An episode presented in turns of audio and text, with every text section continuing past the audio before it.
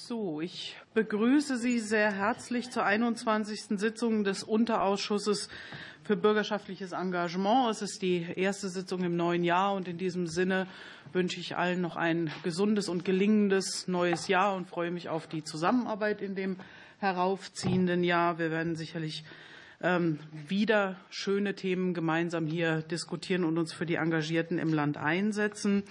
Ich begrüße die Ausschussmitglieder. Unsere Sachverständigen haben erst noch in der zweiten Reihe Platz genommen. Ähm, die Zuhörerinnen und Zuhörer auf der Tribüne auch herzlich willkommen. Geburtstage hatten wir nicht seit der letzten Sitzung. Die Sitzung wird wie immer aufgezeichnet zur Erstellung eines Protokolls. Ähm, und das wird dann auch im Internet veröffentlicht. In diesem Sinne nochmal die Bitte, wie jedes Mal die Mikrofone zu benutzen beim Sprechen, sonst werden, äh, gibt es keine Aufzeichnungen. An die Gäste auf der Empore der Hinweis, dass Bild- und Tonaufnahmen nicht zulässig sind. Und die Sitzung wird live übertragen und wird anschließend im Netz in der Mediathek abrufbar sein. Die Tagesordnung liegt Ihnen vor. Wir möchten Ihnen allerdings dazu eine Änderung vorschlagen. Ähm, bei Top 1 Beschlussfassung zur Durchführung des öffentlichen Fachgesprächs am 31. Januar würde es bleiben. Auch bei Top 2 Bericht des Bundesfamilienministeriums zum Stand der Bundesengagementstrategie. Da wir um 17.40 Uhr eine namentliche Abstimmung reinbekommen haben und wir auch vom BBE in Teilen eine Absage erhalten haben, schlagen wir vor, diesen Teil BBE auf, ein, auf die Märzsitzung zu verschieben, das dann gemeinsam mit der DSE und dem Ministerium noch mal als Gesamtpaket quasi Datensammlungsabschluss ähm, der Engagementstrategie zu übernehmen und dann unsere offizielle Sitzung um 17.40 Uhr zu schließen, dass wir alle bequem zur Abstimmung kommen und würde dann bitten, dass wir, dass die Obleute danach zurückkommen und wir die Obleuterunde dann anschließen. Ähm, sodass wir anstelle von Top 3 das äh, Fachgespräch Engagement in der sozialen Hilfe vorziehen würden auf Top 3. Ich habe schon an der Gestik wahrgenommen, dass es Ihre Zustimmung findet. Gibt es eine Gegenrede? Das sehe ich nicht. Dann beschließen wir das so. Vielen Dank. Dann kommen wir zur Moment. Zum Top 1 Beschlussfassung zur Durchführung des öffentlichen Fachgesprächs am 31. Januar 2024. Die Obleute haben sich darauf verständigt, das Fachgespräch zum Thema Bildung und Demokratie durchzuführen und damit die ausgefallene Sitzung vom 13. Dezember 2023 nachzuholen. Gibt es dazu Wortmeldungen? Das sehe ich nicht. Vielen Dank. Dann ist die Durchführung des Fachgesprächs so beschlossen. Dann rufe ich auf Top 2 äh, Bericht des BMFSFJ zum Stand der Bundesengagementstrategie. Ich freue mich sehr, dass Herr Haddig heute in Vertretung von Herrn Dr. Stegmanns, der uns ja meistens berichtet, ähm, gekommen ist. Wie ich weiß, vom Bundesengagementtag steht er tief in der Materie. Sie haben das Wort.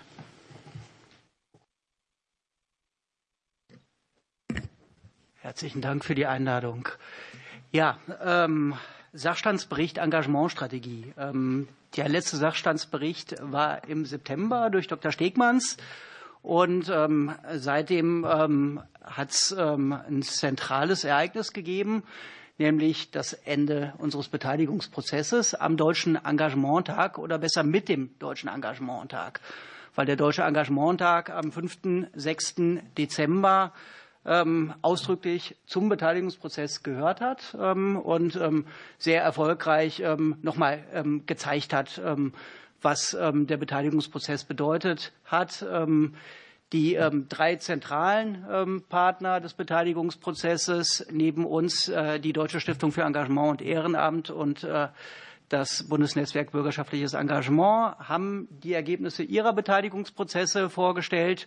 Und wir haben den Deutschen Engagementtag ausdrücklich und ausführlich äh, dafür genutzt, die Ergebnisse zu diskutieren in ähm, vielfältigen Runden und haben auch noch weiteren mannigfaltigen Input mitgenommen. Ähm, kurz ähm, zu den Ergebnissen der Beteiligungsprozesse. Ähm, ich hatte erwähnt, äh, die Deutsche Stiftung für Engagement und Ehrenamt hat einen zentralen ähm, Teil ähm, gespielt. Sie waren das Scharnier zu, den Ehrenamtlichen vor Ort, haben insgesamt 10.000 Menschen erreicht über ihre Beteiligungsformate, über 10.000 Menschen. Mehr als 800 8.300 konkrete Ideen sind eingegangen. Ähm, Im Einzelnen ähm, ist das zusammengeführt auf der Website zukunft-des-engagements.de der DSEE. E. Es gab das Online-Beteiligungsformat von euch für alle ähm, der DSEE. E. Da haben sich fast 7.000 Personen beteiligt äh, und über 8.000 Ideen sind eingereicht worden. 120 ähm, bei euch vor Ort Veranstaltungen ähm, mit 3000 Teilnehmenden wurden durchgeführt. Vier Zukunftslabs mit insgesamt 70 Expertinnen und Experten ähm, zu den Themen Digitalisierung, Krisenbewältigung und Resilienz, strukturelle Barrieren und grenzüberschreitendes Engagement also die groben Handlungsfelder, äh, mit denen wir bisher gearbeitet haben in der Engagementstrategie, haben stattgefunden. Da ging es darum, ähm, Zukunftsvisionen für das Engagement zu entwickeln. Und ähm, am Ende haben noch zwei Fachgespräche der DSEE e stattgefunden zu den Freiwilligendiensten und zu Bürokratielasten und ähm, zu steuerrechtlichen Rahmenbedingungen oder rechtlichen Rahmenbedingungen des Engagements, aber vor allen Dingen steuerrechtlichen Rahmenbedingungen. Das hat zusammen mit dem Bündnis für Gemeinnützigkeit stattgefunden. Das war der Beteiligungsprozess ähm, der DSEE. E. Die haben uns mit dem Engagementtag ähm, ihre Ergebnisse vorgestellt und auch überreicht. Das BBE, ähm, das, wie wir gehört haben, nicht heute, sondern im März, was glaube ich, ihre Ergebnisse vorstellen wird, hat ähm, im Rahmen ihrer Formate ähm, viel Input gesammelt für die Engagementstrategie.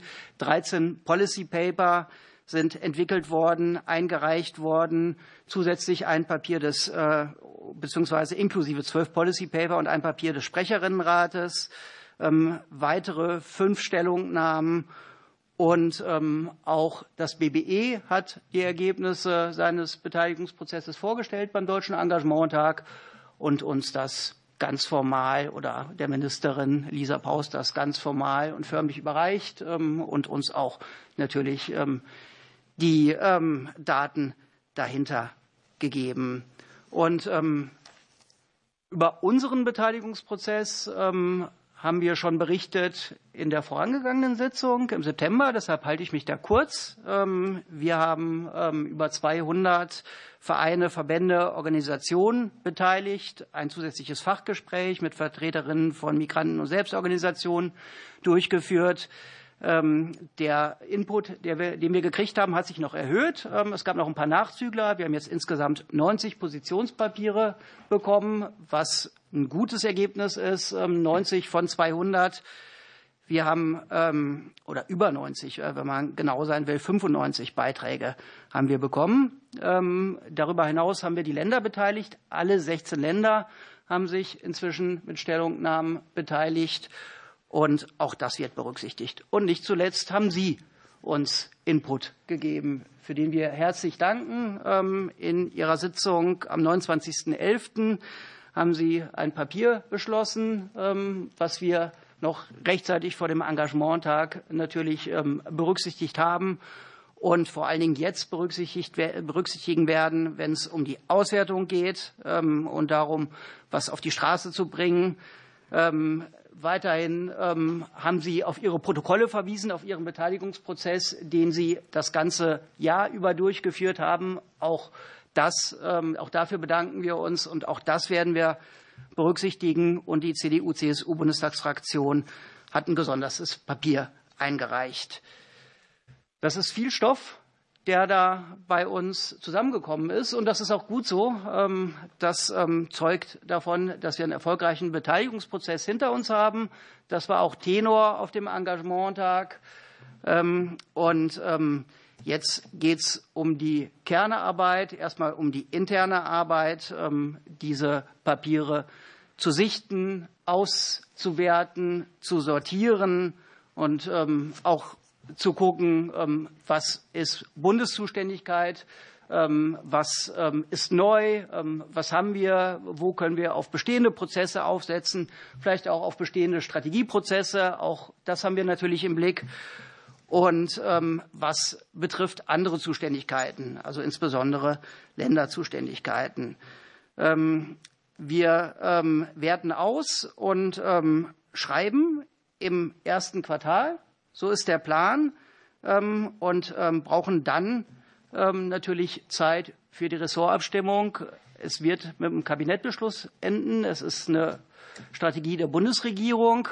Und da wollen wir uns ausreichend Zeit nehmen und ausreichend Puffer haben. Das wird über die Sommermonate stattfinden.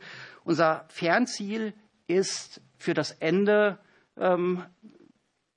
des, des zweiten Jahres, der zweiten Phase und für die fertige Engagementstrategie der Deutsche Engagementtag 2024. Also wir arbeiten darauf hin, dass wir zum Deutschen Engagementtag 2024 die Engagementstrategie vorstellen können, breit debattieren können und visieren einen Kabinettbeschluss ausreichend vorher an. So viel zu unserem Zeitplan.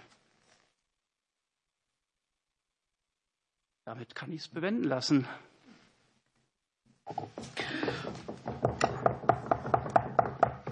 Vielen Dank, Herr Dick, nochmal für diese Zusammenfassung. Die Kolleginnen und Kollegen, die vielleicht auch nicht die Gelegenheit hatten, beim Engagementtag zu sein.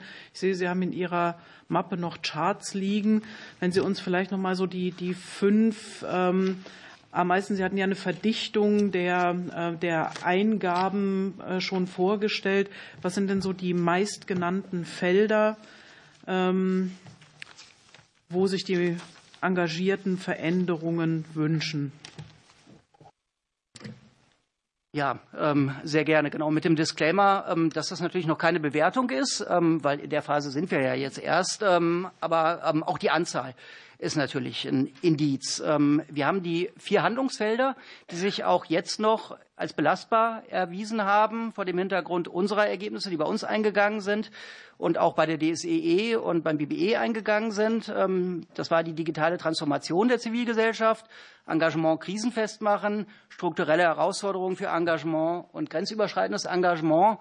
Und wenig überraschend ist, dass Handlungsfeld strukturelle Herausforderungen für Engagement im Zentrum. Die meisten Eingaben beziehen sich auf dieses Handlungsfeld.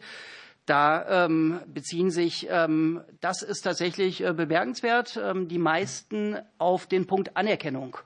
Also Anerkennung sowohl ideeller Natur, aber auch natürlich monetärer Natur, aber nicht im Sinne von finanziellen Rahmenbedingungen, sondern von der Verzahnung mit Vergünstigungen, mit Sozialleistungen, Rentenpunkte sind angesprochen worden, aber auch Dinge wie Deutschlandticket für Engagierte, Kilometerpauschale.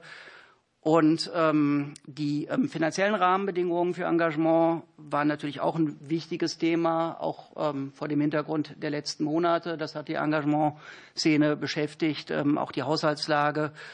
Und der Punkt rechtliche Rahmenbedingungen, steuerrechtliche Rahmenbedingungen, Bürokratie waren auch wichtig. Aber auch der Punkt Digitalisierung, digitaler Wandel hat sehr viele Rückmeldungen bekommen. Vielen Dank für diesen ersten Einblick. Gibt es Fragen an Herrn Haddick? Ich habe ihn, ja, Frau Nikolaisen, dann Frau Fester. Ich habe allerdings Herrn Haddick nicht, nicht formvollendet vorgestellt. Das muss ich vielleicht noch nachschieben fürs Protokoll. Stefan Haddick ist Leiter des Referats 111 Grundsatzangelegenheiten der Engagementpolitik, digitales Engagement im BMFSFJ. Frau Nikolaisen. Ja, vielen Dank, Herr Haddick, für Ihren Bericht. Ich werde ja nicht, mühe, äh, nicht müde, nach der Helfergleichstellung auch an dieser Stelle noch mal zu fragen. Äh, ja, die Kollegin lacht, aber es beschäftigt uns tatsächlich und es beschäftigt mich auch schon seit längerem. Ähm, inwieweit, Sie haben ja einige Dinge eben angesprochen, äh, monetärer Natur, aber auch anderer Art und Weise. Inwieweit ähm, ist die Situation an der Stelle bei Ihnen eingegangen oder nachgefragt worden? Ich habe eine Nachfrage so prozessualer Natur. Gibt es all die Dinge, die Sie uns vorgetragen haben, sowie die Eingänge und die Auslesungen davon, die passieren auch irgendwie schriftlich, um so ein bisschen den Prozess am Ende nachvollziehen zu können, wie dann die unterschiedlichen Ergebnisse und Sammelorte auch in, den, ähm, in die Bundesengagementstrategie hineingeführt haben. Ich glaube, da eine Art von Transparenz und Nachvollziehbarkeit zu entwickeln und ne, was schriftlich ist, bleibt ja auch ein bisschen länger. Ich glaube, das äh, fände ich sehr schön, für die Nachvollziehbarkeit. Frau Tresnier. Ja, vielen Dank auch für Ihre Vorstellung und da viel ähm, Erfolg auf jeden Fall. Ich kann da auch nur ähm, anregen, im Zuge der nationalen Engagementstrategie auch ähm, sich anzuschauen, welche positiven Beispiele gibt es auch aus der Länderpraxis. Äh, mein äh, Land Berlin ähm, hat beispielsweise dort auch eine solche Engagementstrategie sehr erfolgreich mit auf den Weg gebracht. Und diese Säule der digitalen Transformation ähm, ist eins, äh, was äh, sehr entscheidend ist. Und ähm, die Frage ist, ähm, Sie haben ja schon Ansätze gehabt mit der DSEE e als Ministerium, ähm, auch mit den unterschiedlichen Beratungen, ähm, Infrastrukturangebote. Ähm, Was äh, denken Sie sozusagen als Ausblick? Kann, kann sich sozusagen da abbilden. Und da wir heute auch die Vorhabenplanung vorgestellt bekommen haben von unserer Familienministerin, eine spannende, äh, spannende Element war für mich, dass sie sozusagen als Ministerium ähm, quasi äh, der Zivilgesellschaft auch Open Source ähm, Plattformen stellen wollen, äh, auch über künstliche Intelligenz. Können Sie uns das ähm, erläutern, ähm, was da genau sozusagen eigentlich äh, gemeint ist. Dankeschön. Herr Hadig, bitte. Muss ich hier drauf drücken? Mhm.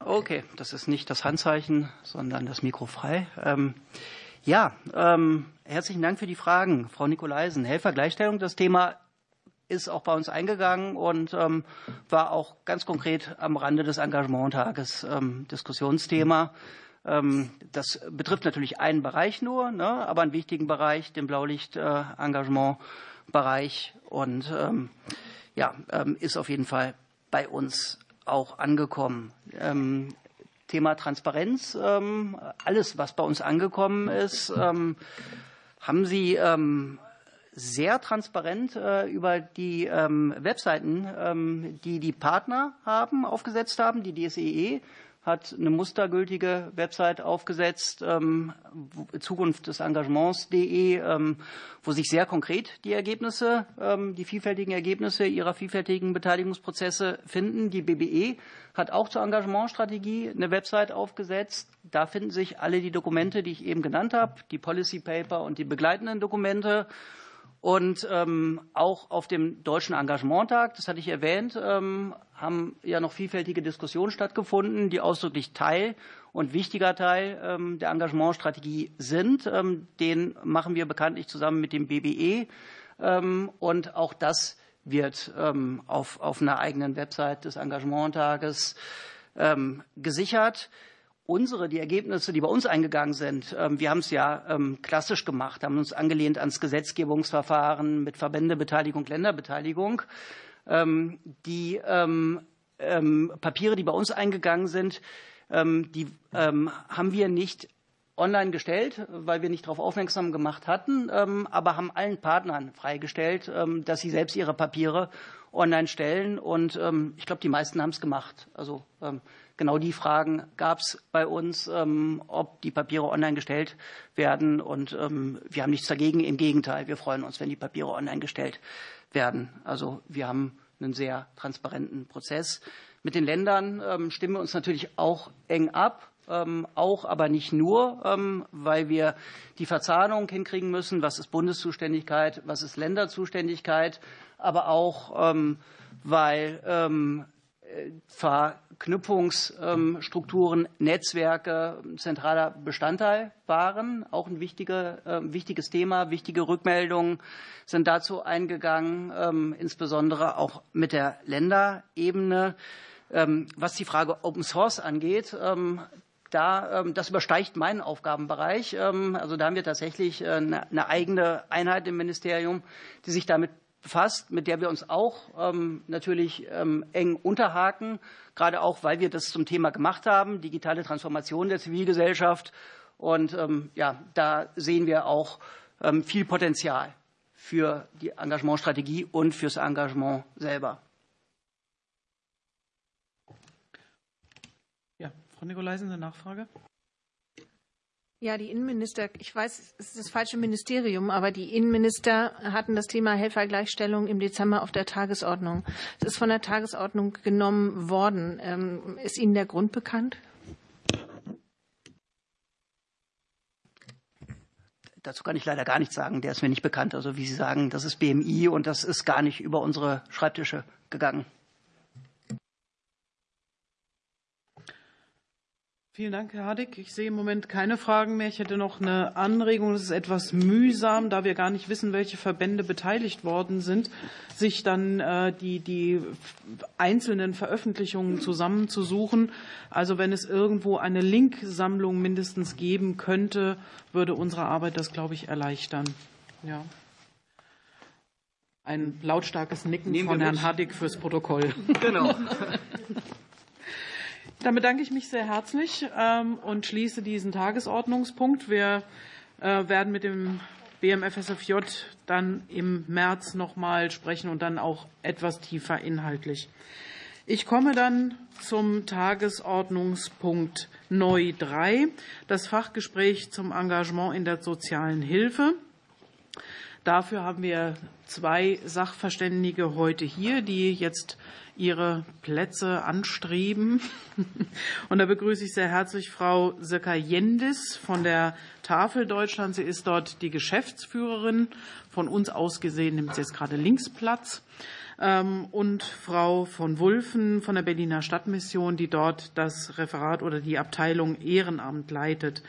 Wir machen das, wie wir das sonst üblich haben, mit einem kleinen Eingangsstatement, so fünf bis maximal acht Minuten von beiden äh, Sachverständigen und schließen dann eine Fragerunde an. Mit dem Blick auf unser heute begrenztes Zeitbudget ähm, bitte ich tatsächlich dann auch, die Fragen möglichst konkret zu stellen. Frau Jennis, Sie haben das Wort. Ja, herzlichen Dank.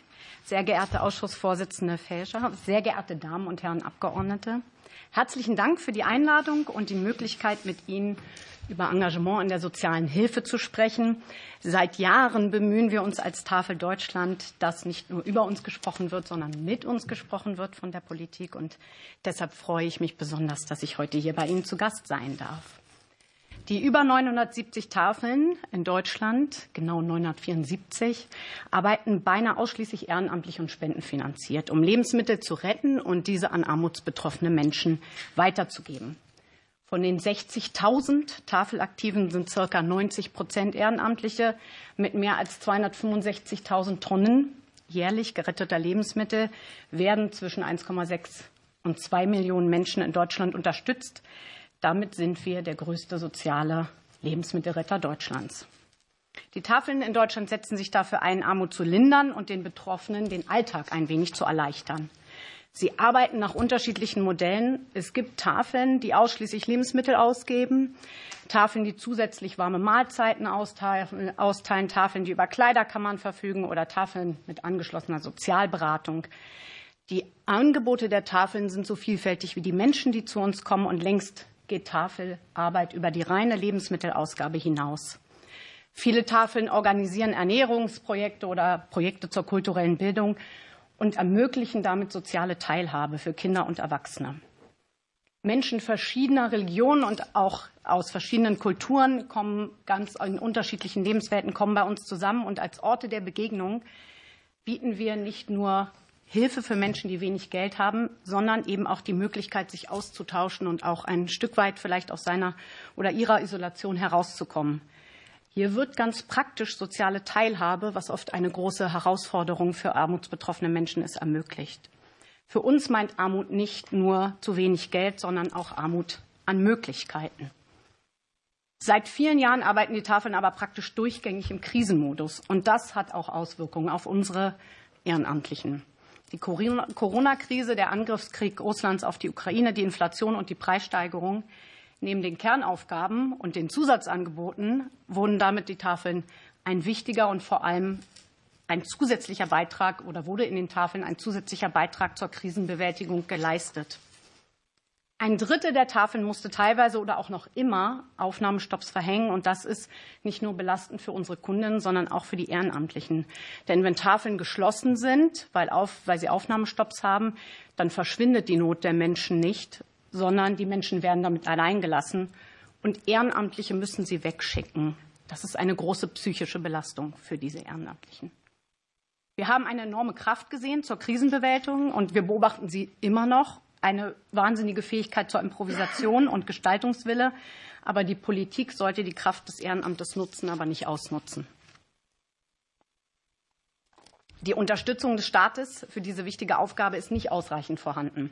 Es ist nicht Aufgabe der Tafeln, Armut zu bekämpfen. Das können und wollen wir nicht leisten. Wir werden nicht müde zu betonen, dass es die, wir können unterstützen, aber nicht versorgen. Die Armutslinderung ist Aufgabe des Staates und eine bessere Sozialpolitik kann diese Situation von Menschen, die von Armut betroffen oder bedroht sind, nachhaltig verbessern. Wir merken aber, dass der Staat sich durchaus versucht, auf unseren Ehrenamtlichen auszuruhen, indem sie Geflüchtete von den Behörden zu den Tafeln direkt geschickt werden. Um auch zukünftig ein starkes Ehrenamt zu erhalten, haben wir zentrale Forderungen und auch Empfehlungen in unserer Stellungnahme zur neuen Ehrenamtsstrategie des Bundes gestellt und diese konzentrieren sich vor allen Dingen auf drei wichtige Themen. Einmal, und das kam vorhin ja eben in dem Bericht auch schon vor, ehrenamtliches Engagement, muss finanziell gefördert werden. Ehrenamtliche Arbeit braucht finanzielle Ressourcen, Aufgaben wie die Qualifizierung ehrenamtlich Engagierter, die Digitalisierung, auch das klang eben schon an, oder die hauptamtliche Betreuung und Koordination von Ehrenamt kosten Geld. Öffentliche Fördergelder, die vorhanden sind, zu beantragen, sind häufig mit hohem administrativen Aufwand für das Ehrenamt verbunden. Dabei fehlt es den, fehlt es den ehrenamtlichen Personen an Zeit und häufig auch an den nötigen Kompetenzen und dem Wissen, dies zu bewältigen. Dies betrifft bei den Tafeln in besonderem Maße Leitungs- und Vorstandspositionen in den Tafeln. Daher braucht es eine Bereitstellung finanzieller Ausstattung zur fachlichen Betreuung und Qualifizierung von Menschen, die sich ehrenamtlich engagieren wollen. Ehrenamtliche sollen ihre Qualifizierungsmaßnahmen nicht selbst finanzieren müssen. Auch die Finanzierung von hauptamtlichen Koordinierungsstellen, die ehrenamtliche Personen unterstützen können, ist eine wichtige Forderung der Tafelarbeit. Unsere Erfahrung ist, Ehrenamt braucht auch Hauptamt, damit es optimal nach seinen und ihren Fähigkeiten eingesetzt werden kann. Ehrenamtliche sollten als Experten gesehen werden, die am besten wissen, welche Bedarfe bestehen und welche Maßnahmen benötigt werden. Neue Formen des Engagements müssen ermöglicht werden. Für berufstätige Menschen, Menschen mit Betreuungs- oder Pflegeaufgaben sowie Familien ist Ehrenamt insbesondere auch hier die Übernahme von Verantwortungspositionen wie zum Beispiel Vorstandsarbeit kaum zu realisieren. Ehrenamtliche Arbeit findet oft tagsüber oder auch unter der Woche statt. Unternehmen öffnen sich diesen Möglichkeiten für Corporate Volunteering. Gleichzeitig merken wir, dass Ehrenamtliche auch in den Tafeln diese Möglichkeiten nicht kennen und diese Ansprache, lokale Unternehmen zur freiwilligen Gewinnung auch zu nutzen. Hier kann und sollte die Politik weiter diese Bekanntmachung von Programmen wie engagierter Ruhestand etc. unterstützen. Seit 2011 gibt es den Bundesfreiwilligendienst und dennoch merken wir immer, dass dieses Angebot weniger bekannt ist als das FSJ. Dabei bietet für uns auch als Tafeln des ähm, BFD ein großes Potenzial wegen der Offenheit auch für Personen jeglichen Alters. Die Stärkung und nicht die Kürzung dieser Freiwilligendienste ist essentiell für die ehrenamtliche Arbeit bei den Tafeln. Ehrenamtsstrukturen müssen an die veränderten Lebensrealitäten und Bedürfnisse der Menschen angepasst und flexibel ausgestaltet werden, damit sich Menschen neben den Anforderungen des Berufs-, Familien- und Privatlebens ehrenamtlich engagieren können. Engagement sollte auch vor Renteneintritt attraktiv sein. Und, und auch das klang eben schon an, ganz entscheidend für uns, ehrenamtliches Engagement braucht Anerkennung und Wertschätzung. Menschen, die sich ehrenamtlich im sozialen Bereich engagieren, sind hoher Belastung ausgesetzt. Dies wurde bei uns vor allen Dingen in den vergangenen Jahren durch die Folgen der Corona-Pandemie und des Angriffskriegs in der Ukraine zusätzlich verstärkt und viele Tafelaktive sind an ihre physischen und psychischen Grenzen gebracht worden. Die zu begrüßende Professionalisierung der sozialen Arbeit hat ebenso Auswirkungen auf das Ehrenamt, wodurch zum Beispiel neue und höhere Anforderungen an Freiwillige gestellt werden. Wir empfehlen für eine höhere Anerkennung und Wertschätzung ganz konkret die öffentliche Anerkennung ehrenamtlicher Engagierter durch Politik und Presse, die kostenfreie Nutzung von Beispiel ÖPNV-Angeboten oder symbolische Entlohnung für Ehrenamtliche, zum Beispiel Ehrenamtskarten auf lokaler oder regionaler Ebene, die Bekanntheitssteigerung von Menschen, die sich ehrenamtlich engagieren und Verantwortung übernehmen, im Sinne von Role Models und sehr wichtig, was wir in den letzten Jahren gemerkt haben, psychologische Beratungsangebote für Ehrenamtliche. Eine starke Demokratie lebt von ihren aktiven Bürgerinnen und Bürgern. Gerade jetzt, gerade in diesen Zeiten der Krise, wird der gesellschaftliche Zusammenhalt immer wichtiger. Wir brauchen eine Stärkung des Ehrenamtes, um auch unsere Demokratie und die bürgerschaftlichen Prinzip, äh, Partizipation zu stärken. Ich danke Ihnen für Ihre Aufmerksamkeit. Vielen Dank, Frau Jendis. Ja, viele Punkte, die uns schon bekannt vorkommen. Ähm, wir steigen da gleich noch tiefer ein. Dann würde ich mich freuen, wenn Sie anschließen würden, Frau von Rüschen. Ah, vielen Dank für die Einladung als Sachverständige hier heute. Ähm, und vorweg, vielen herzlichen Dank für Ihren Einsatz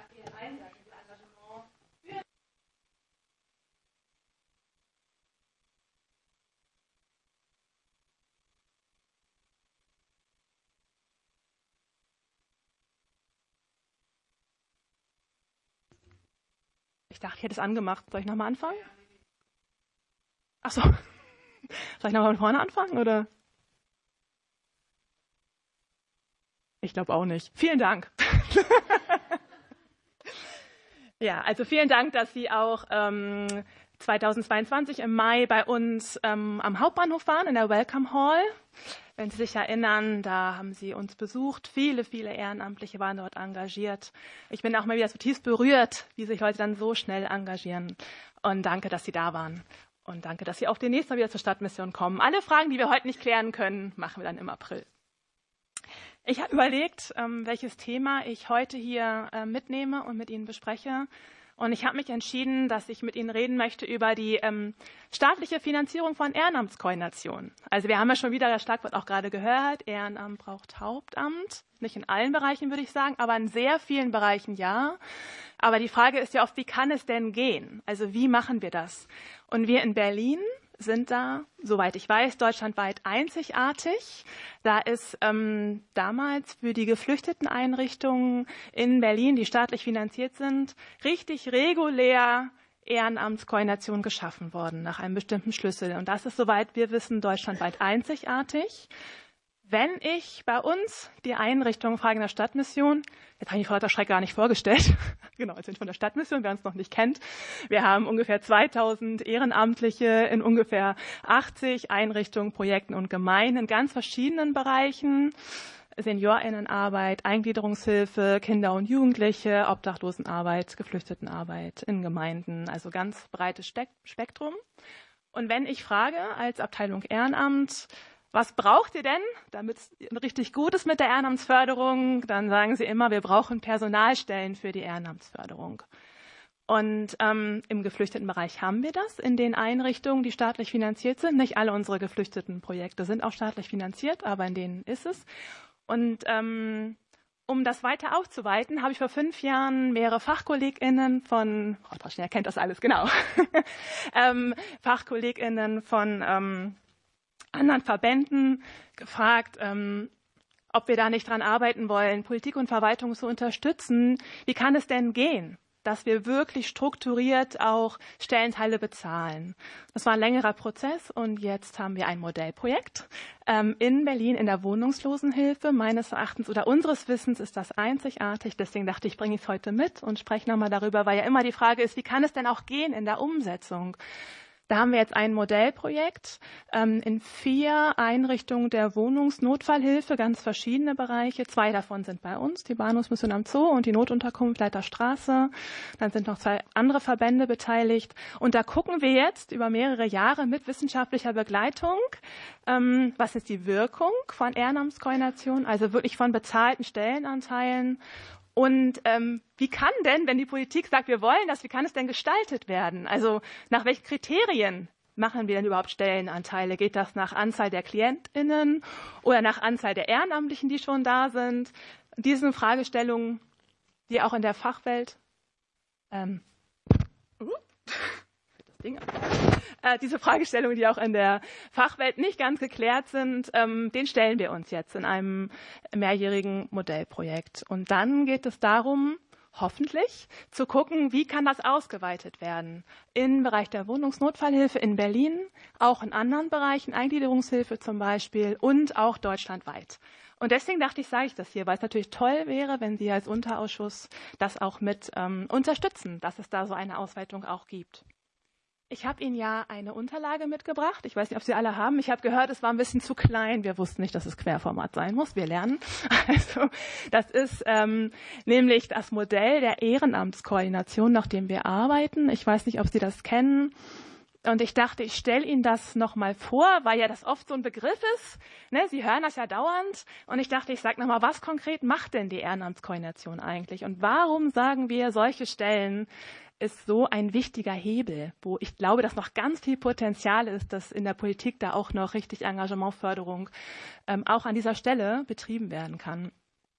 Und ähm, also ganz unten haben Sie alle das Riesenrad vor sich, oder soll ich es nochmal vorstellen? Ja, ich stand eines Tages in der Hasenheide, das ist ein Park in Berlin, da war ich noch in der Akademie für Ehrenamtlichkeit tätig und dachte, ein Riesenrad. Da war gerade so ein Frühlingsfest und dachte, das ist es.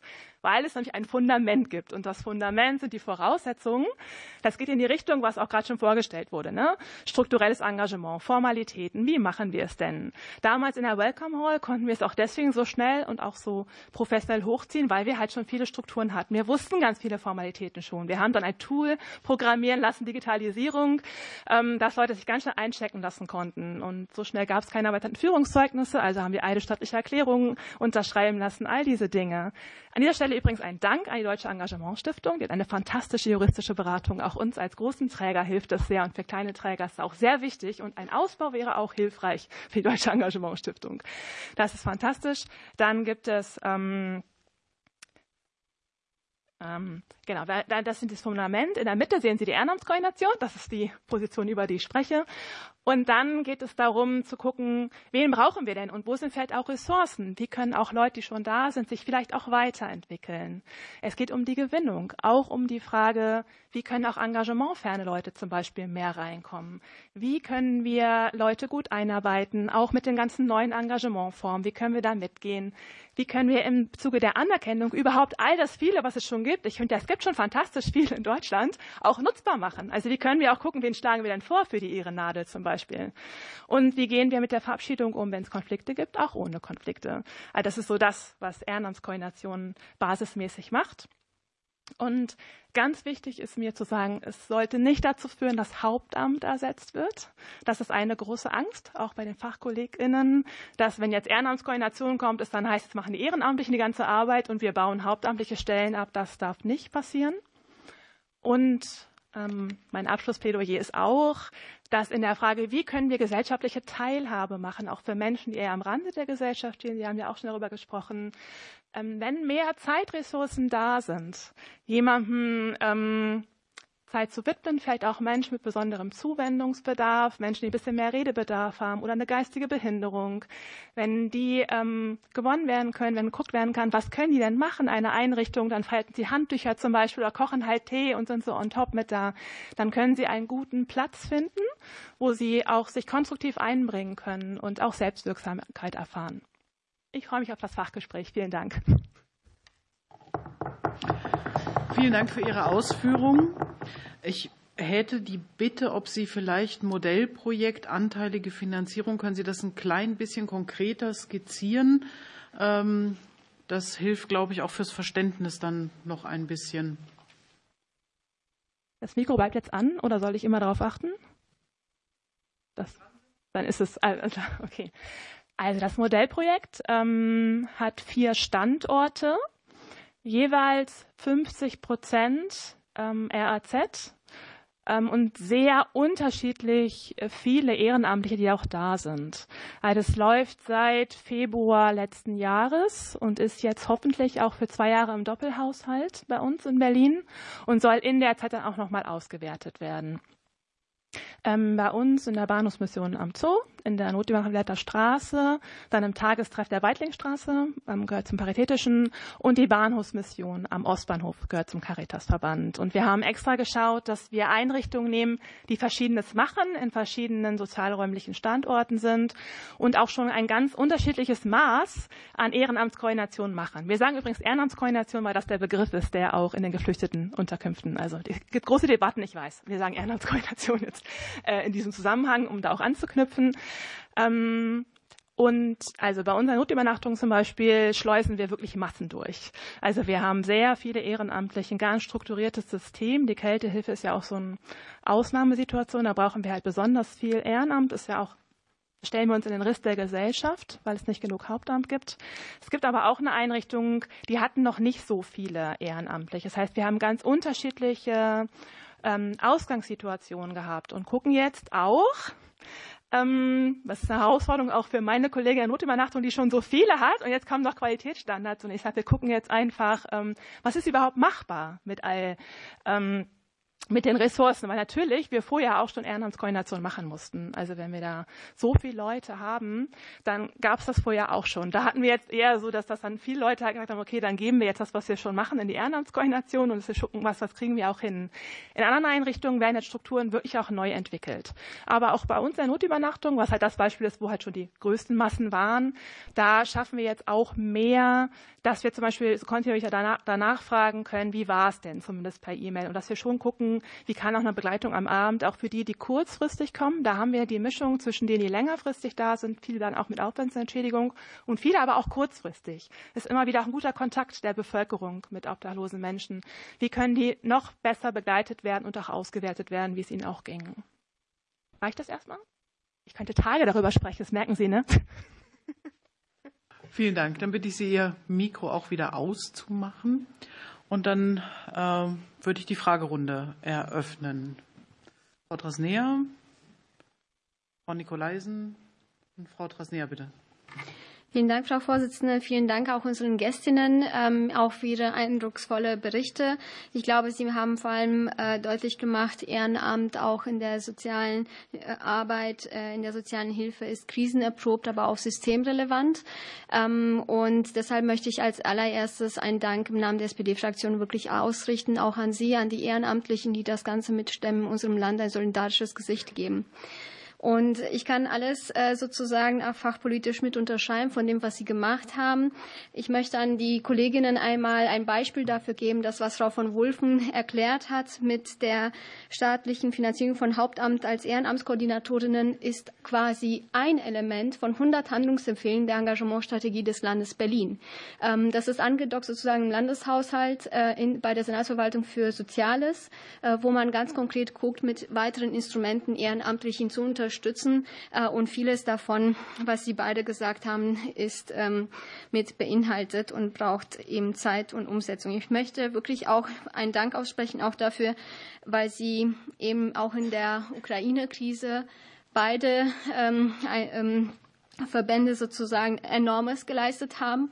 Äh, alleine in Berlin waren das über vier, also etwa 400.000 Menschen, die erst versorgt worden sind, auch an den Bahnhöfen, auch in den Sonderstellen, die eröffnet wurden, auch bei den Tafeln. Äh, und ich weiß, ähm, dass das bundesweit eben auch geschehen ist. Und deshalb ähm, wirklich dafür, vielen Dank. Die Nachfrage, die ähm, ich gerne stellen möchte, ist, ähm, weil Sie auch Unternehmen angesprochen haben, auch Frau Jendis, aber auch an Sie, Frau von Wulfen, gibt es sowas wie Green und Social Washing, was Sie sozusagen wahrnehmen. Also zumindest wird mir das manchmal sozusagen auch aus der ähm, Fachwelt nochmal zurückgespiegelt. Es gibt Anfragen durch Unternehmen, wir würden gerne Social Week machen, aber wir würden gerne irgendwie einen Vortrag von Ihnen haben, alles zum, aber alles für einen sehr schmalen Taler. Ähm, das ist, glaube ich, auch ein Phänomen, was zugenommen hat. Zumindest wird mir das so gespielt. Können Sie das bestätigen für uns? Was wollen Sie uns mitgeben, sozusagen als Bundestagsabgeordnete hier, dass wir berücksichtigen sollten in der Stärkung des Ehrenamts und in dem Dialog mit den Unternehmen, die auch Ehrenamt fördern können? Aber nehmen Sie sowas wahr, dass ähm, das ähm, zugestiegen hat, äh, Social Washing oder Greenwashing? Wir sammeln ein paar Fragen. Ja? Frau Nikolaisen, bitte. Ja, vielen Dank äh, an die Damen für die entsprechenden, für den Input, den Sie uns gerade geliefert haben. Herzlichen Dank. Äh, meine Frage geht an Frau Jendis ähm, bezüglich der Tafeln. Also zumindest für Schleswig-Holstein kann ich feststellen, dass es inzwischen lange Wartelisten gibt äh, bei den Tafeln und dass das Spannungsfeld zwischen der zunehmenden Zahl der Bedürftigen und der, äh, des Rückgangs ähm, der, der Naturalien, weil die Supermärkte eben auch anders kalkulieren, inzwischen ein großes ist und die Wartelisten zunehmen. Äh, die Spenden zurückgehen, also das äh, nehmen wir über oder nehme ich überall in Schleswig-Holstein so wahr. Ähm, wie kann Politik da jetzt unterstützen? Bundespolitik wahrscheinlich eher noch schwieriger. Ähm, wie ist Ihre Erfahrung, sind Ihre Erfahrungen mit den Gemeinden oder mit den Städten und wie, welche konkrete Unterstützung erwarten Sie? Vielen Dank. Ich würde noch eine Frage unmittelbar anschließen wollen. Habe ich eine Wortmeldung übersehen? Okay, da hatte ich nicht gesehen. Entschuldigung. Dann Frau Fester, bitte. Okay, dann so rum. Ähm, ja, vielen Dank auch von unserer Seite ähm, für den sehr wichtigen Input. Ähm, ich glaube, so, also viele Fragen darum, ähm, wo, womit wir uns ja auch hier im Unterausschuss beschäftigen, nämlich wie wir diese Bundesengagementstrategie mitgestalten können, haben Sie ja auch schon sehr proaktiv beantwortet. Ähm, wenn es Dinge gibt, bei denen Sie das Gefühl haben, Sie haben es noch nicht gesagt, nutzen Sie gerne die Gelegenheit nach dieser Frage, das unbedingt noch auszuführen. Ähm, ich würde gerne in einen, in einen etwas anderen Bereich der Politik reinschauen. Ähm, und zwar machen sowohl meine Kollegin Frau Lob als auch ich auch Jugendpolitik. Und ähm, gerade im sozialen Bereich habe ich immer wieder das Gefühl, wenn ich so übereinander lege, was wir im Engagementbereich machen und was wir in der Jugendpolitik machen, kommt immer wieder raus, irgendwie sind nicht genug junge Leute aktiv. Und da wüsste ich einfach gerne mal, wie das ähm, aus Ihrer Perspektive ist. Also inwiefern ähm, Jugendliche und junge Erwachsene für das Engagement im ähm, sozialen Bereich wichtig sind, wie die aktuelle Altersstruktur ist, ob es dazu Erhebungen gibt, ähm, was wir da als Politik vielleicht auch motivierend leisten können. Ähm, genau, und wie im Zweifel auch, falls das dann noch zu meiner ersten Frage passt, wie man das auch ähm, in die Bundesengagementstrategie noch mit einarbeiten könnte, junges Engagement in der sozialen Hilfe zu fördern. Dankeschön. Ähm, ich würde anschließen wollen nochmal an die vorherige Frage. Sie haben ähm, gesagt, dass der, dass der Staat nicht ausreichend Ressourcen zur Versorgung von Menschen zur Verfügung stellt, dass das Ehrenamt quasi vor das Loch geschoben wird, aus dem es knallt, äh, ohne eine entsprechende Regelung. Welche Korrespondenz sehen Sie denn mit solchen Instrumenten wie Bürgergeld, auch der Anpassung der Sätze und dem ähm, und tatsächlich der, der Auswirkungen auf das Ehrenamt, die Notwendigkeit dann von, äh, von Ehrenamt oder ihres Angebotes? Hat es überhaupt eine Auswirkung? Und der Bürgerrat Ernährung hat am, also ein, ein anderes Engagementfeld, ähm, hat am Wochenende empfohlen, eine seiner neuen Empfehlungen war tatsächlich rechtsverbindlich ähm, zur Abgabe von noch, äh, noch verwertbaren Lebensmitteln ähm, die, die Discounter zu verpflichten. Sehen Sie darin ähm, tatsächlich einen, einen guten Weg, auch die Tafeln zu unterstützen? Und die und müsste das verbunden sein mit Qualitätsanforderungen in irgendeiner Art. Ich habe selber ein paar Mal Praktikum gemacht bei der Tafel und ähm, ja, mich hat das ganz schön auf den Teppich geholt, ähm, wenn man wenn man dann da an die Rampe fährt, äh, welche Lebensmittel da auch abgegeben werden und äh, wie dann die Umverteilung stattfindet.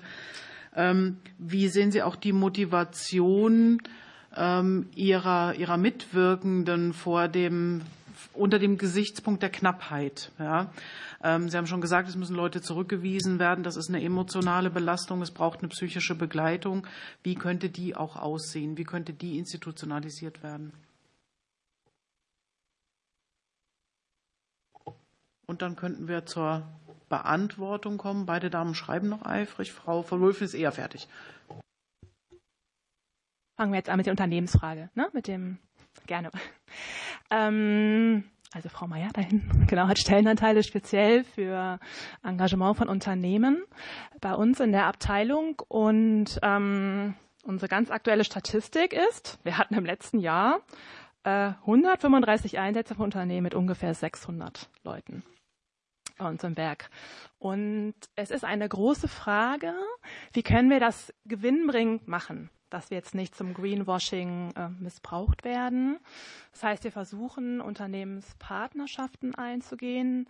Wir gucken auch, ähm, wie so die Anfragen sind, ob wir jetzt eher ein Event-Location-Anteil sein sollen und äh, für zwei Stunden irgendwas Tolles gemacht werden soll. Also wir versuchen wirklich zu gucken, äh, dass es für beide Seiten auch gut ist. Wir investieren ja auch Mittel, oft auch Spendenmittel, um die Leute auch zu begleiten. Es ist ja nicht so, dass so ein Unternehmenssozialtag jetzt die Welt rettet. Ne? Die denken ja dann oft, wir kommen jetzt und helfen total. Natürlich ist das für uns auch Arbeit. Teilweise können dann andere Ehrenamtliche auch gar nicht kommen.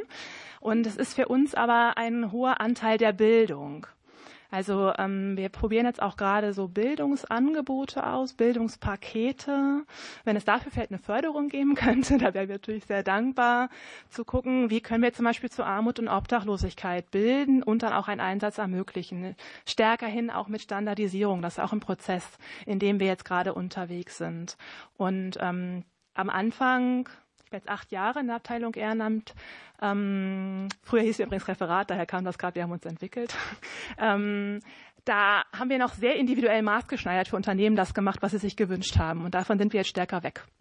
Und wir besprechen auch ziemlich gut, was an Öffentlichkeitsarbeit erlaubt ist und was auch nicht.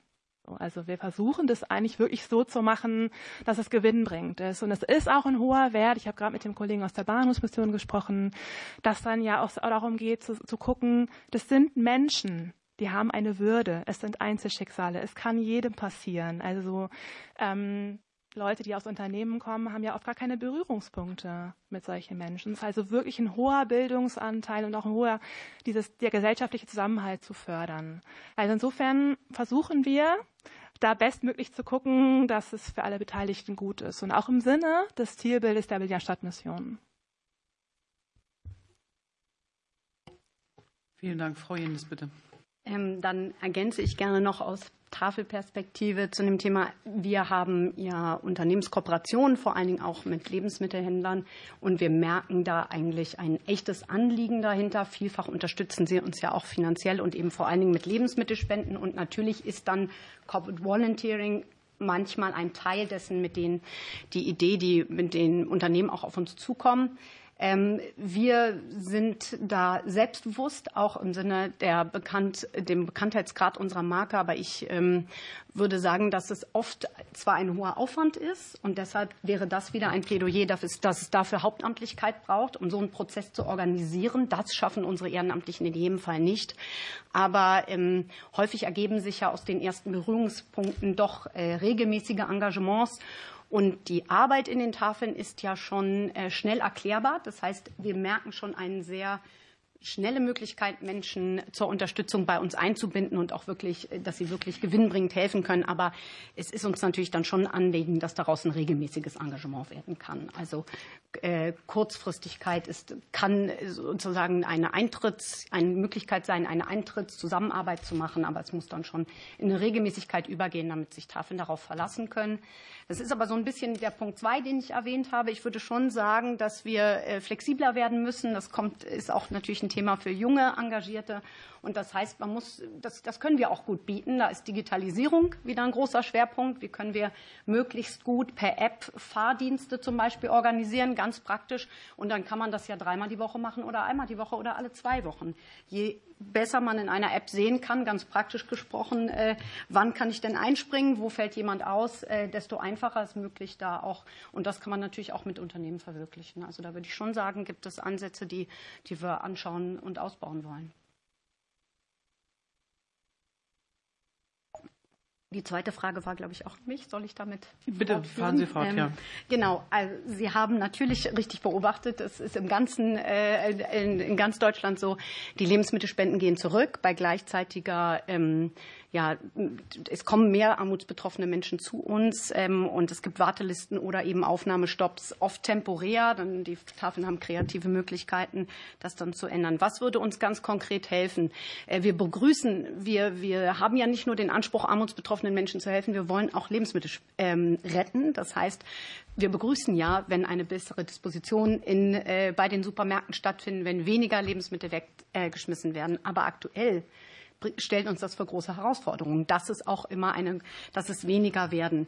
Was hilft uns? Uns würde natürlich helfen, ganz konkret vor Ort, äh, wenn die Tafeln nicht noch mit äh, horrenden Müllabgaben zu kämpfen haben. Das heißt, auch das, was wir nicht verwerten müssen, müssen wir ja dann entsorgen. Oder ein großes Thema ist natürlich auch, ähm, unsere Arbeit wird sehr viel mit Autos gemacht. Warum müssen wir da Kfz-Steuer und Tafeln bauen? Gibt es da nicht eine Möglichkeit, etwas zu vereinfachen? Also es gibt auch lokal und das Engagement ist vorhanden. Es gibt oft sehr gute Beziehungen, auch in, auf lokaler Ebene zwischen Politik und ähm, Tafeln. Und trotzdem gibt es Dinge, da scheint es doch nicht möglich, da einfach eine Vereinfachung herbeizuführen. Und wenn so etwas die Tafelarbeit erleichtern konnte, würde uns das sehr helfen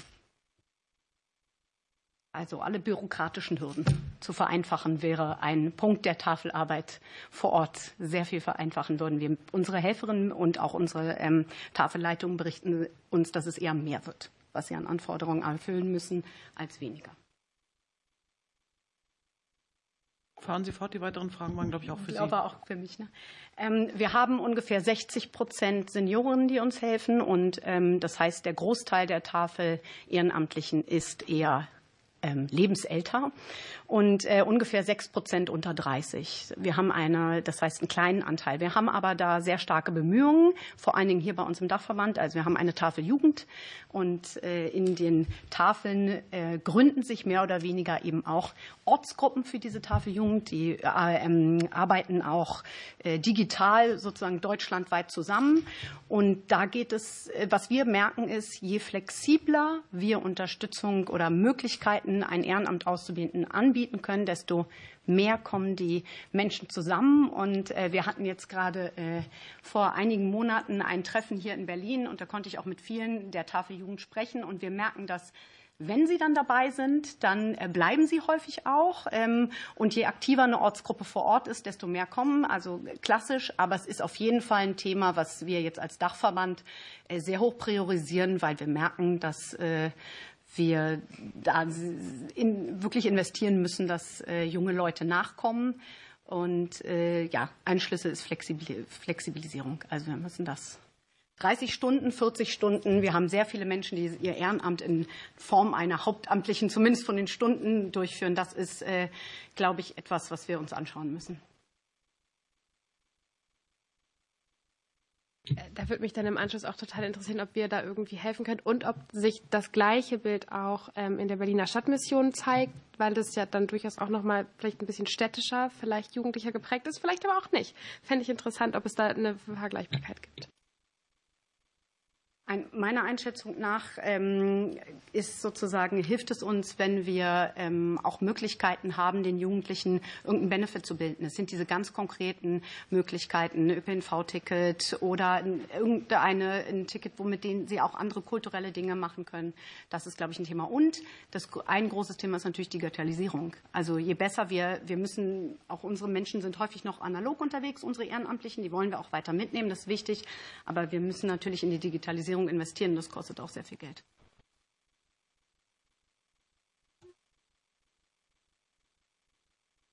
Ja, ähm, also wir erheben bislang keine soziodemografischen Daten. Das war vor ein paar Jahren eine Entscheidung mit dem Vorstand, dass wir unsere knappen Ressourcen anderes investieren. Aktuell programmieren wir gerade eine Software, mit der das dann perspektivisch auch entwickelt werden soll. Wir hatten recherchiert, das wäre vielleicht auch noch ein Ansatzpunkt, und wir haben keine Software gefunden, die unseren Erwartungen und Ansprüchen entspricht. Deswegen programmieren wir jetzt was Eigenes. Zum Beispiel auch, wo man dann sich direkt auch einchecken kann. Also das haben wir jetzt auch schon in der Welcome Hall hatten wir programmiert, in der Kältehilfe läuft es auch schon. Wir haben in manchen Einrichtungen sehr viele junge Menschen. Gerade so auch, wir haben so Jugendcamps im Sommer, da sind viele junge Leute auch in der Kältehilfe.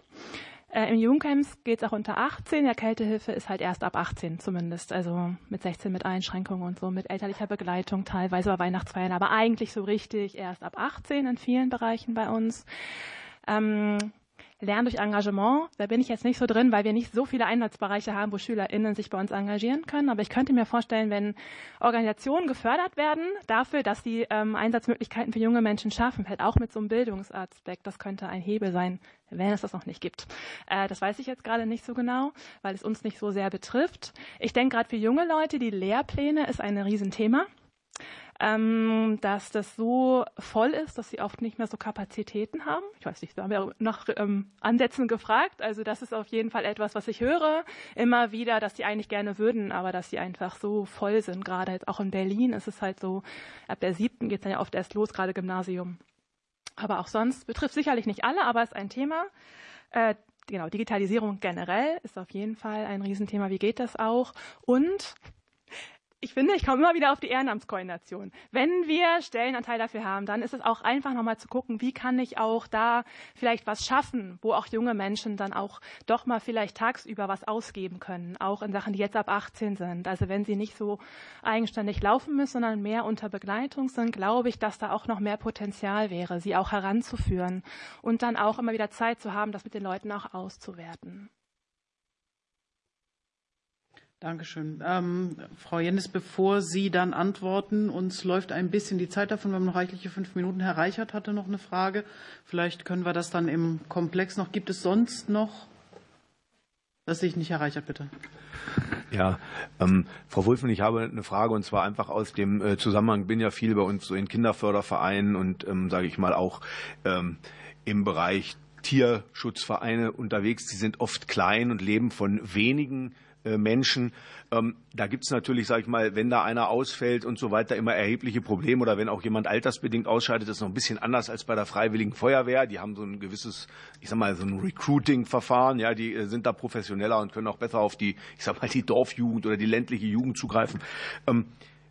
Sie haben ja vorhin selber von Recruiting äh, oder von, von Rekrutieren oder von, von der Gewinnung von Nachwuchs gesprochen. Was wäre aus Ihrer Sicht am wünschenswertesten, gerade um diese kleineren Vereine oder diese kleineren Organisationen da äh, unterstützen zu können? Und noch so eine etwas höher politische Frage, das ist die, es wird ja in, dieser, in diesem Zusammenhang zum Beispiel auch immer von einem sozialen Pflichtjahr geredet. Da sagen die einen, das ist ganz toll, das würde ganz viele Probleme lösen und die anderen sagen, das ist doof, weil es nicht, ähm, weil es nicht äh, freiwillig ist. Vielleicht haben Sie da auch irgendwie eine Einschätzung zu. Das würde mich interessieren. Dankeschön. Dann bitte ich Sie beide, sich die Zeit jetzt noch aufzuteilen. Jede so, also bei Ihnen ist noch ein bisschen mehr offen, würde ich sagen, drei Minuten und bei Ihnen noch zwei Minuten, dass wir dann zur Abrundung kommen. Dann antworte ich jetzt auf diese Frage. Ne? Ich hatte keine andere Frage mehr, die an mich gestellt war. Genau. Ähm, ja, die kleinen Vereine das ist auf jeden Fall ein Thema. Wenn jetzt die großen Organisationen natürlich Ehrenamtskoordination bekommen, wie fördern wir auch die kleinen, dass sie da nicht verloren gehen? Ich denke, es ist gut, wenn es örtliche Infrastruktureinrichtungen gibt, wie zum Beispiel Freiwilligenagenturen, die auch Kapazitäten haben, die äh, Vereine zu beraten und zu begleiten. Also ich habe früher auch eine Freiwilligenagentur geleitet und da haben wir auch so Coaching gemacht für kleinere Vereine. Und dann mit denen sich auch mal hinzusetzen und zu gucken, okay, wie kann eine Gewinnungsstrategie sein? Wo können auch die Menschen sein? ähm, die wir auch gewinnen können. Also ich glaube, es braucht Leute, die sie auch begleiten und die auch gucken können, wie kann da auch ähm, Fördertöpfe nutzbar gemacht werden, zum Beispiel. Also das würde ich schon mal als einen Ansatzpunkt auf jeden Fall sehen. Ähm, und mit dem sozialen Pflichter für alle. Ich weiß, eine sehr kontroverse Debatte. Da bin ich jetzt keine Expertin, halte mich lieber zurück. Das wäre jetzt eine persönliche Meinung und keine mit meinem Haus abgestimmte. Frau Jendes, bitte. Dankeschön. Sie hatten, glaube ich, noch gefragt zum Thema Bürgergleichgeld und wie sich das bei uns auswirkt. Ähm, grundsätzlich fordern wir ja ähm, eine Erhöhung des Bürgergeldes und äh, so wie es bisher erhöht wurde, hat es ja ähm, im Prinzip nur die Inflation äh, ausgeglichen. Insofern, wir, ich kann jetzt keine Zahlen nennen, ob wir direkt merken, da kommen dann äh, weniger Menschen, aber Natürlich hilft es der Arbeit in den Tafeln angesichts der Aufnahmestopps und langen Wartelisten, äh, die ich genannt habe, wenn die Sozialpolitik armutsfeste Löhne schafft und dazu führt, dass ähm, die Menschen genug Geld haben, um nicht zu den Tafeln kommen zu müssen. Ähm, zum Thema Verpflichtung der Discounter. Ähm, da setzen wir fordern ja auch ein Lebensmittelspendengesetz. Das heißt, wir würden grundsätzlich eher darauf setzen, die Anreize so zu ähm, setzen, dass äh, eine Lebensmittelabgabe an uns noch einfacher ist und weniger bürokratische Hürden auch für die Lebensmittelhändler bietet. Das ist eigentlich das Thema, was wir für sinnvoller und auch in der Zusammenarbeit gewinnbringender halten. Und äh, bezüglich der psychologischen Begleitung und Belastung, das halte ich ähm, wirklich für essentiell. Wir bieten das selbst, aber auch das kostet Geld. Wir haben ja eine Tafelakademie, da bieten wir vielfältige Seminare an, aber gerade in Krisensituationen, und da haben Sie ja auch vorhin drum äh, drüber gesprochen, also gerade wenn akut gehandelt werden muss, merken wir, dass äh, wenn man sich einfach vorstellt, es kommen Menschen zu einem, die wirklich Lebensmittel brauchen, weil sie nicht, äh, weil sie so armutsbetroffen sind, dass sie nicht alleine für sich sorgen können und die müssen sie wegschicken oder auf eine Warteliste verweisen, dann äh, glaube ich, braucht es Gesprächsangebote, die wir bieten. Ähm, es braucht ein regelmäßiges Coaching. Es kann, klang gerade auch schon an, um einfach zu schauen, wie, wie stärke ich diese Menschen, wie, wie kann ich das möglichst gut begleiten. Ähm, und das hat bei uns auf jeden Fall zugenommen zugenommen in den letzten Jahren, diese psychische Belastung. Vielen Dank. Ihre Einschätzung vielleicht noch zum Thema Pflichtdienst, Freiwilligkeit? Ähm, da würde ich auch äh, grundsätzlich sagen, ähm, dass wir, dass das Ehrenamt davon lebt, dass äh, es freiwillig getan wird. Äh, wir sind ähm, wir glauben, dass es eher darum geht, das Ehrenamt so attraktiv zu machen. Und das würde ich auch äh, Ihnen äh, Sie bitten, in, in diese Richtung zu denken. Das ist eigentlich eher unsere Einschätzung, dass es so attraktiv ist, dass man es gerne machen möchte. Die intrinsische Motivation ist ja vorhanden für ein Ehrenamt und diese soll eher gestärkt werden. Vielen Dank. Ich danke Ihnen beiden im Namen des Kollegiums, dass Sie gekommen sind, dass Sie Ihre Erfahrungen und Einschätzungen mit uns geteilt haben. Ähm, ja, Vielen herzlichen Dank für Ihre Arbeit. Äh, machen Sie auf jeden Fall weiter so. Wir werden von unserer Seite uns anstrengen, Ihnen möglichst mit der Strategie auch gutes Rüstzeug, verbessertes Rüstzeug mit an die Hand zu geben. Und sicherlich hat das BMFSFJ auch ganz lange Ohren gehabt im Hintergrund. Ähm, das weiß ich aus Erfahrung, dass das immer ankommt. Vielen Dank und ähm, Ihnen dann einen guten Nachhauseweg. Dankeschön. Vielen Dank. Damit schließe ich diesen Tagesordnungspunkt. Äh, wir kommen zu Verschiedenes. Gibt es da Wortmeldungen? Das sehe ich nicht. Dann schließe ich den Tagesordnungspunkt und die Sitzung und bitte die Obleute nach der Abstimmung. Es hat zwar jetzt noch nicht gerappelt, aber ähm, das wird jetzt gleich losgehen. Wollen wir die Obleuterunde nicht jetzt machen? Jetzt Bitte? sind wir schon alle hier und die namentliche läuft ja 20 Minuten. Gut, das können wir auch machen. Dann, dann müsste ich bitten, dass diejenigen, die nicht Obleute sind, ähm, zügig sich verabschieden.